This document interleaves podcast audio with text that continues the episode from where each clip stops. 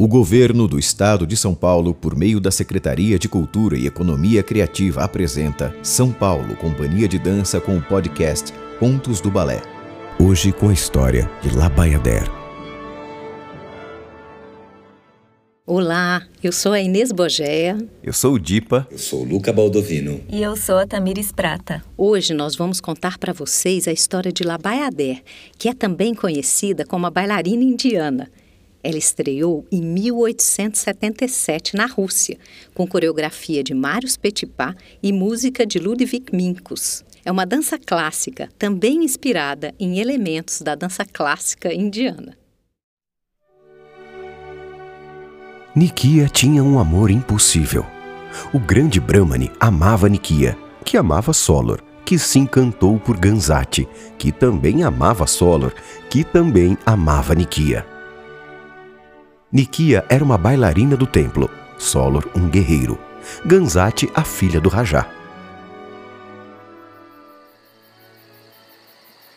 No meio da floresta, ao pé das montanhas do Himalaia, havia um templo. Era a noite da festa do fogo. Peregrinos e yogis se acomodavam no jardim. O grande faquir Madhavaya também se preparava para a festa. Em frente ao templo, penitentes aqueciam seus ferros num braseiro. Ouviam-se preces e mantras, e muitos olhavam para o céu. Finalmente, a porta do templo se abriu e o grande Brahmani apareceu, caminhando com seu ar solene, seguido por monges, profetas, gurus e bailarinas. Na verdade, ele procurava Nikia, que chegou logo depois, iluminada pelo fogo das tochas, atraindo a atenção de todos. Ela se juntou às outras bailarinas que dançavam nos portais do templo. Solor também estava procurando Nikia. Embora não fosse permitido falar com uma bailarina do templo, ele tinha lá suas esperanças, pois contava com a ajuda do faquir Madhavaya. Ao vê-lo, caminhou em sua direção sem perder tempo. Que bom encontrar você! Eu preciso muito da sua ajuda. E pediu-lhe um encontro com Nikia. Vou esperá-la entre as árvores ali fora. Mas, meu amigo, desafiar as leis pode ser muito perigoso preciso ao menos trocar uma palavra com ela.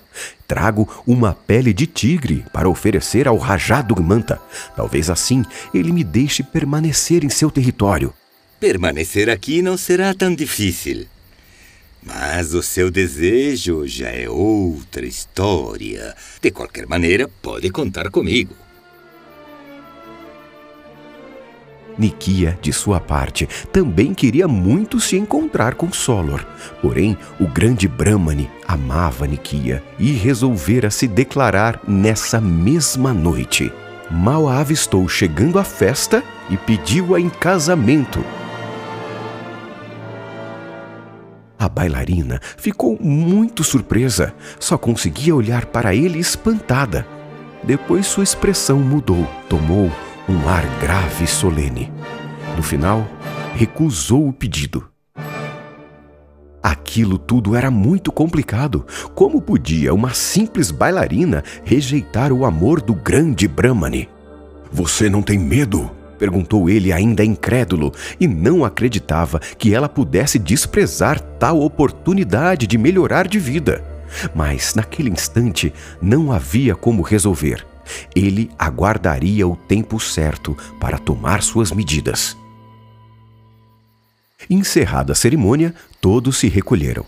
A noite voltou ao seu silêncio natural, invadida apenas pelos sons da mata. A lua cheia iluminava o caminho que levaria Nikia a Solor. Os dois sabiam que o amor deles era impossível. Nikia fora destinada desde pequena a ser bailarina do templo. E Solor, um rico guerreiro, estava comprometido desde criança com um casamento arranjado pela família. Temendo a fúria dos deuses e dividida entre o amor e a vocação, Nikia precisava de uma garantia de Solor para apaziguar seu coração. Algo que a mantivesse unida a ele, mesmo quando ficassem longe um do outro. Então ela pediu a Solor um juramento de fidelidade e amor eterno diante do fogo sagrado. Assim, seu peito ficaria aquecido até o dia do casamento. Os dois estavam colados um no outro, abraçados, comemorando a decisão, quando foram surpreendidos pelo grande Brahmane. Ele os obrigou a se separarem com palavras de autoridade e de fúria. Nikia teve de voltar para o templo e Solor seguiu seu caminho, entre cabisbaixo e feliz, esperando o novo momento de se encontrarem. O Rajá Dugmanta era muito poderoso. Sempre recebia visitantes dos mais diversos cantos do mundo que viajavam para participar das festas, ouvir histórias do reino e apreciar a dança das bailarinas do templo. O Rajá ficou impressionado com a coragem e a bravura do guerreiro Solor ao saber de suas proezas e receber a pele do tigre caçado por ele. Pensou imediatamente nele como um bom marido para sua filha em idade de se casar. Convidado para a ceia, Solor foi comunicado da decisão pelo Rajá. Nobre e bravo guerreiro, confio-lhe o destino da minha filha. Estou certo de que você, melhor do que ninguém, saberá cumprir seu dever de marido. E por isso, os dois serão um casal muito feliz. Solor já havia sido apresentado à filha do Rajá, Ganzati, e ficara encantado com sua beleza. Mas não imaginava que as coisas tomariam esse rumo. Estava positivamente estarrecido. Como poderia desafiar ao mesmo tempo a vontade dos superiores e as leis do reino? E como poderia abandonar Nikia? Com um aperto no coração, aproximou-se do Rajá e lhe disse com franqueza: suas palavras me deixam muito honrado, mas também surpreso. Não creio, infelizmente, poder satisfazer seu desejo. O que posso fazer para retribuir sua generosidade? Como? Você ousa contestar a ordem de seu Rajá? Ninguém jamais me respondeu assim. Eu lhe digo: em três dias você será o marido de minha filha. Enquanto Solor, sem poder expressar seus sentimentos, olhava inquieto o Rajá, um servo anunciou a chegada do grande Brahmani. Ele vinha contar algo importante, por isso o Rajá pediu que todos se retirassem, mas advertiu Solor de que ele não deveria tentar mudar os planos traçados por inspiração e desígnio dos deuses, sob risco de graves reprimendas. Todos saíram do salão, isto é, quase todos. Ganzati ficou escondida. Ela não podia entender a recusa de Solor. O grande Brahmani contou ao Rajá o que vira na noite anterior. Solor não pode se casar com Ganzati porque adora a bailarina Nikia, com quem planeja fugir. O quê? Será que ele não percebe a consequência de suas ações? Então, o Rajá decidiu tomar uma atitude drástica: acabar com Nikia para proteger a felicidade de sua filha. Entretanto, para o grande Brahmani, que também a amava, aquilo já era demais. Partiu em sua defesa, descrevendo as habilidades e as qualidades da bailarina. O Rajá, por sua vez, estava irredutível mesmo com a alegação de que a morte da bailarina poderia irritar o deus Vishnu e provocar uma catástrofe, o Rajá não cedeu. Declarou: na festa de noivado, a bailarina deveria dançar normalmente junto às outras. Lá seria selado seu destino. Ganzati ouviu tudo e resolveu conversar pessoalmente com Nikia.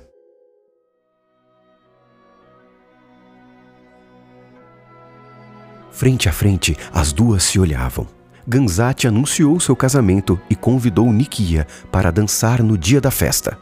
Eu gostaria muito de ver você dançar lindamente no dia do meu casamento. Será um momento especial. Quero que todos no reino comemorem comigo. Que maravilha! Quanta honra! Agradeceu Nikia, sem imaginar realmente o sentido dessas palavras. Ganzati seguiu seu plano descrevendo o noivo. Ele é um guerreiro grande e forte. Acabou de chegar por aqui trazendo a pele de um tigre como prova da sua coragem. Quando Ganzati enfim revelou o nome do noivo, o coração de Nikia se partiu. Ela não podia acreditar que Solor havia quebrado o juramento. Era impossível disfarçar a dor. Ganzati, na verdade, tinha bom coração e aconselhou Nikia a renunciar a Solor. Nikia, com o tempo, isso vai passar e você vai encontrar outro amor. Inconsolada, Nikia preferia morrer. Ganzati continuava tentando consolar a bailarina, procurava convencê-la a viajar para outro país. Ofereceu-lhe ouro, diamantes e riquezas para que ela pudesse partir. Ofendida, Nikia jogou as joias no chão. Elas estavam definitivamente em guerra. Eu não quero ouvir mais nada! No auge do desespero, Nikia pegou um punhal e avançou em direção a Ganzati felizmente protegida por sua aia. Já era noite fechada quando Nikia deixou o palácio. E agora era Ganzati quem desejava sua morte.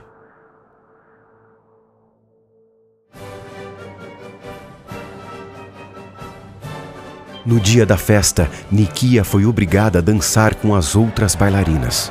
Porém, sua dança era outra. A alegria de antes se transformara em tristeza pura. Solor estava ao lado do Rajá. Nem ela, nem ele sabiam o que dizer.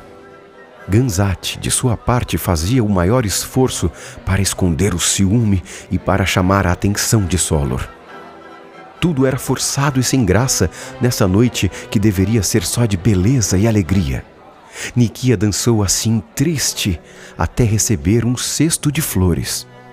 Nesse momento, das lembranças que tinha com Solor, surgiu uma dança muito linda, muito especial e linda, belíssima. A memória do encontro em frente ao fogo sagrado aqueceu sua alma. À medida que se movia, encontrava Solor de novo na imaginação. Tudo ao redor era menos importante, ninguém poderia romper a cumplicidade dos dois. No meio daquela festa absurda, Nikia encontrava o silêncio e a paz de seu amor. Alguns instantes depois, quando já estava inteiramente perdida em sua própria dança, Nikia foi surpreendida pela picada de uma serpente surgida entre as flores do cesto. Em poucos segundos, seu corpo desabou. Solor correu para acudi-la, pedindo ajuda. Tomou-a no colo e ali, entre a vida e a morte, sussurrou ao seu ouvido: Minha vida está em suas mãos. Não se vá, não se vá. Solor só ouvia Nikia lhe pedir para que se lembrasse para sempre de seu amor.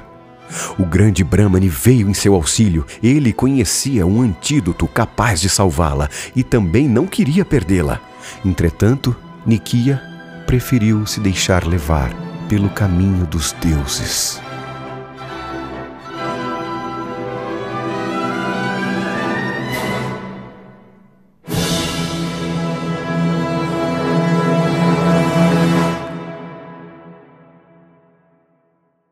Você acabou de ouvir mais um episódio do podcast Contos do Balé, hoje com a história de Labayader.